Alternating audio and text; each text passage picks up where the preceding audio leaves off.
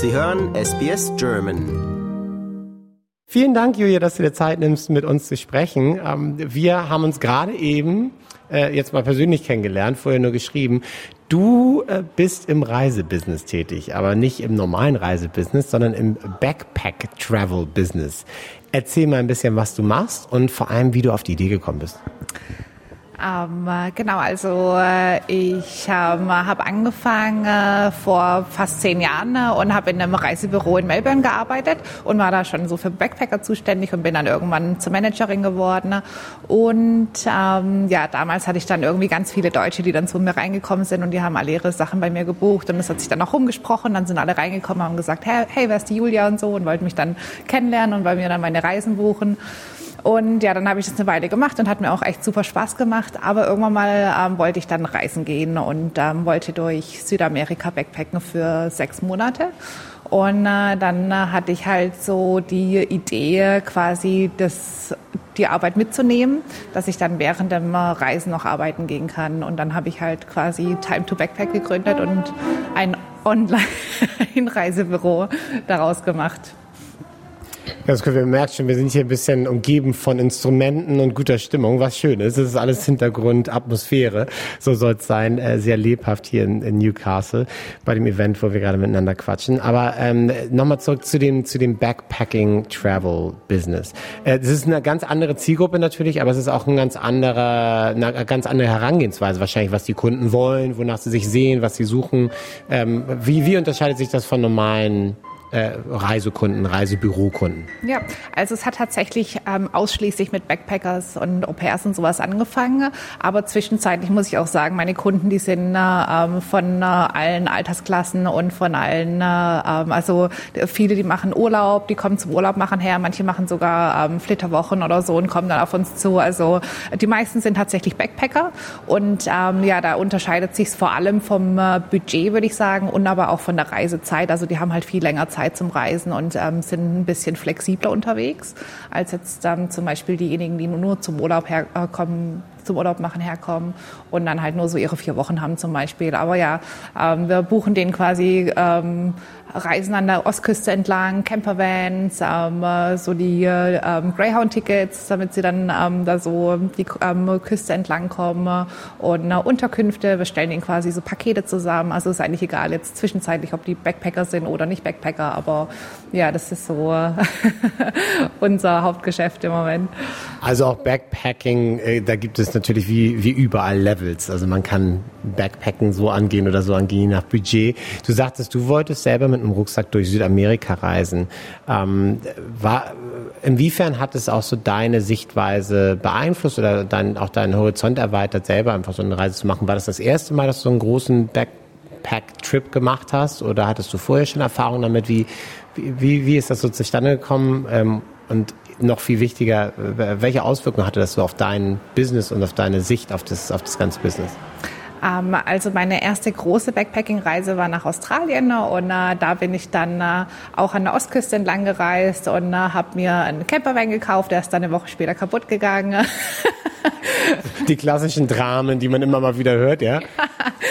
ähm, und äh, dann äh, wollte ich natürlich auch ein paar Aktivitäten machen, hatte keine Ahnung, wie ich das organisieren soll. Zum Glück hatten wir immer irgendwie jemand dabei, der sich dann so ein bisschen drum gekümmert hat, aber ich hatte keine Ahnung, die Auswahl war zu groß und äh, man weiß ja auch nicht, was gut ist und was nicht und äh, worauf man achten sollte, wenn man jetzt zum Beispiel einen Campervan mietet oder sowas. Und äh, ähm, ja, ich war völlig überfordert. Als ich dann aber angefangen habe, dann im Reisebüro zu arbeiten, hat es dann alles angefangen Sinn zu, zu machen und da konnte ich dann äh, dann habe ich rausgefunden, warum ich auf ähm, einem Wood Sunday Boot gelandet bin, das voller Bedbugs war und wo es reingeregnet hat und wo das Essen ziemlich bescheiden war, weil ich einfach zu wenig Geld ausgegeben habe. Der typische Backpacker war. Klingt so ein bisschen nach meiner Wood Sundays äh, Story oder Erinnerung. Ja, klassisch, ein absoluter Klassiker. Wir waren auf dem gleichen Boot. Vermutlich ja. Ich weiß auch nicht, ob das Boot heute noch irgendwie äh, in Betrieb ist, aber ich, ich würde mich nicht wundern, wenn das dann wahrscheinlich nicht mehr in Betrieb ist oder so. Eieiei.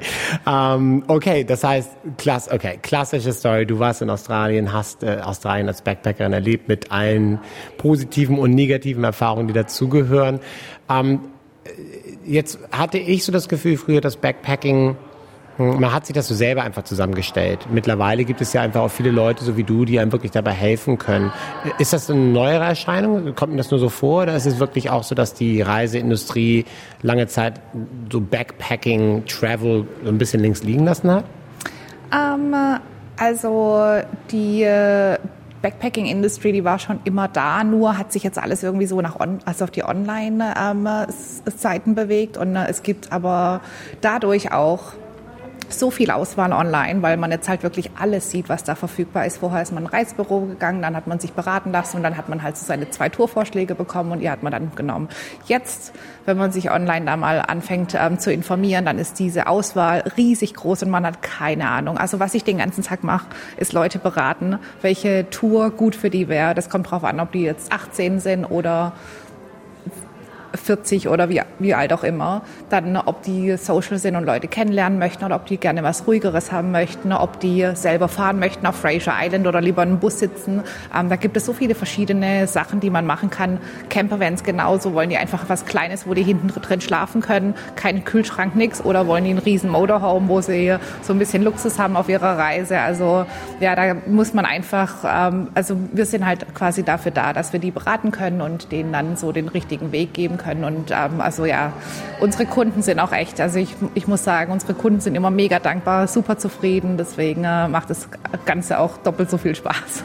das glaube ich dir. Von Camping bis Glamping ist alles dabei sozusagen. Äh, das heißt, du musst dann wahrscheinlich auch diese Anbieter ausprobieren, oder? Und darfst dann selber mal vorbeischauen und gucken, was die eigentlich deinen Kunden dann anbieten. Du wirst ja wissen, was du deinen Kunden empfiehlst und Kundinnen. Das ist das Schönste an diesem Job. Also ähm, in Australien war ich jetzt schon an vielen Plätzen mehrmals sogar. Sowas wie die Sundays habe ich jetzt dann nach der ersten schlechten Erfahrung dann nochmal fünfmal danach gemacht, ähm, um sicherzustellen, ich kann dann auch die richtigen Boote empfehlen. Ähm, bei den äh, Fijis war ich schon äh, drei oder viermal zwischenzeitlich, in Neuseeland schon ein paar Mal einfach, um immer wieder auch ähm, auf dem neuesten Stand zu sein, weil selbst wenn man das mal gemacht hat, dann ist man äh, trotzdem nicht irgendwie, äh, weiß man trotzdem noch nicht alles darüber. Und äh, ja, ich habe jetzt auch auch Mitarbeiter und die fangen jetzt auch alles an, an auszuprobieren und so und die sind auch total glücklich darüber. Das kann ich mir nur vorstellen. Welche Rolle spielt Social Media in deinem Beruf? Das ist wahrscheinlich wie in allen Berufsgruppen ein absolut wichtiger Faktor, aber ähm, bekommst du viel Business durch Social Media oder ist es eher wirklich immer noch im Online-Bereich, im klassischen Website-Online-Bereich? Wie gibt es Empfehlungen von anderen Seiten? Wie funktioniert das Business heutzutage? Ja, also äh, die meisten, die kommen tatsächlich über ähm, Empfehlungen zu uns, aber Social Media, also selbst wenn jemand über Empfehlung kommt und das Social Media ist nicht up to date, dann äh, ähm, äh, wird da direkt Interesse verloren. Also gerade im Backpacking-Business, ähm, die äh, ganzen Youngsters, die sind bei TikTok und bei Instagram und ähm, ja, da ähm, braucht man auf jeden Fall ähm, eine gute Social-Präsenz. das ist das, äh, das alte Lied für alle, die alte Leier, die wir, die, die wir alle kennen. Das äh, geht uns allen so in den Medien genauso, überall, glaube ich. Da kommt man nicht drum rum und muss da auch die richtige Sprache äh, finden. Weswegen es dann ja auch gut ist, dass du jetzt Angestellte hast und ähm, dadurch ja auch aus verschiedensten Ecken und Regionen und, und äh, Demografien dann ja auch Leute wahrscheinlich bei dir mit drin hast in der Firma, gehe ich jetzt einfach mal von aus. Es gibt ja auch viele Mitglieder der deutschen Community, Australierinnen, Australier, die in Australien leben und eigentlich noch so richtig gar nicht Australien wirklich erlebt haben. In den Metropolregionen, da hält man sich dann überwiegend auf. Ähm, wie sieht es aus mit, mit äh, Mitgliedern der deutschen Community und auch Australierinnen und Australiern, die einfach das Land entdecken wollen? Das muss, könnte ich mir vorstellen, auch ein großer oder wachsender Markt sein. Ja, absolut. Also es gibt ja unzählig viele Deutsche in Australien äh, und äh, ähm, die sind auch überall vert, äh, verteilt und die sind auch diejenigen, die am ehesten das Land erkunden wollen, die auch äh, ständig irgendwie Besuch bekommen von Familien oder sowas und dann wollen sie dann zusammen mit den Familien losziehen. Also da bekommen wir auf jeden Fall auch viele Anfragen für, ähm, gerade wenn die Eltern zu Besuch kommen oder die Kinder oder wer auch immer. das ist auf jeden Fall ein guter Hinweis. Also schon mal für Sie, liebe Hörerinnen und Hörer, äh, wenn Sie Besuch aus der Heimat bekommen, aus Deutschland, dann definitiv mit Julia mal sprechen. Äh, die hat dann noch ein paar Geheimtipps äh, für Sie parat. Jetzt gib mir mal bitte deine neuesten Entdeckungen. Was ist so eine der, der neuesten was ist so eine der neuesten Entdeckungen, die du gemacht hast, wo du gesagt hast, wow, das hat mich wieder komplett überrascht, weil es wirkt ja wirklich so, dieses Land überrascht ja irgendwie dann doch immer wieder in allen Ecken und Enden. Es gibt ja immer wieder was Neues zu entdecken. Was war so ein Oha- oder Wow-Moment in jüngster Zeit, den du erle erlebt hast?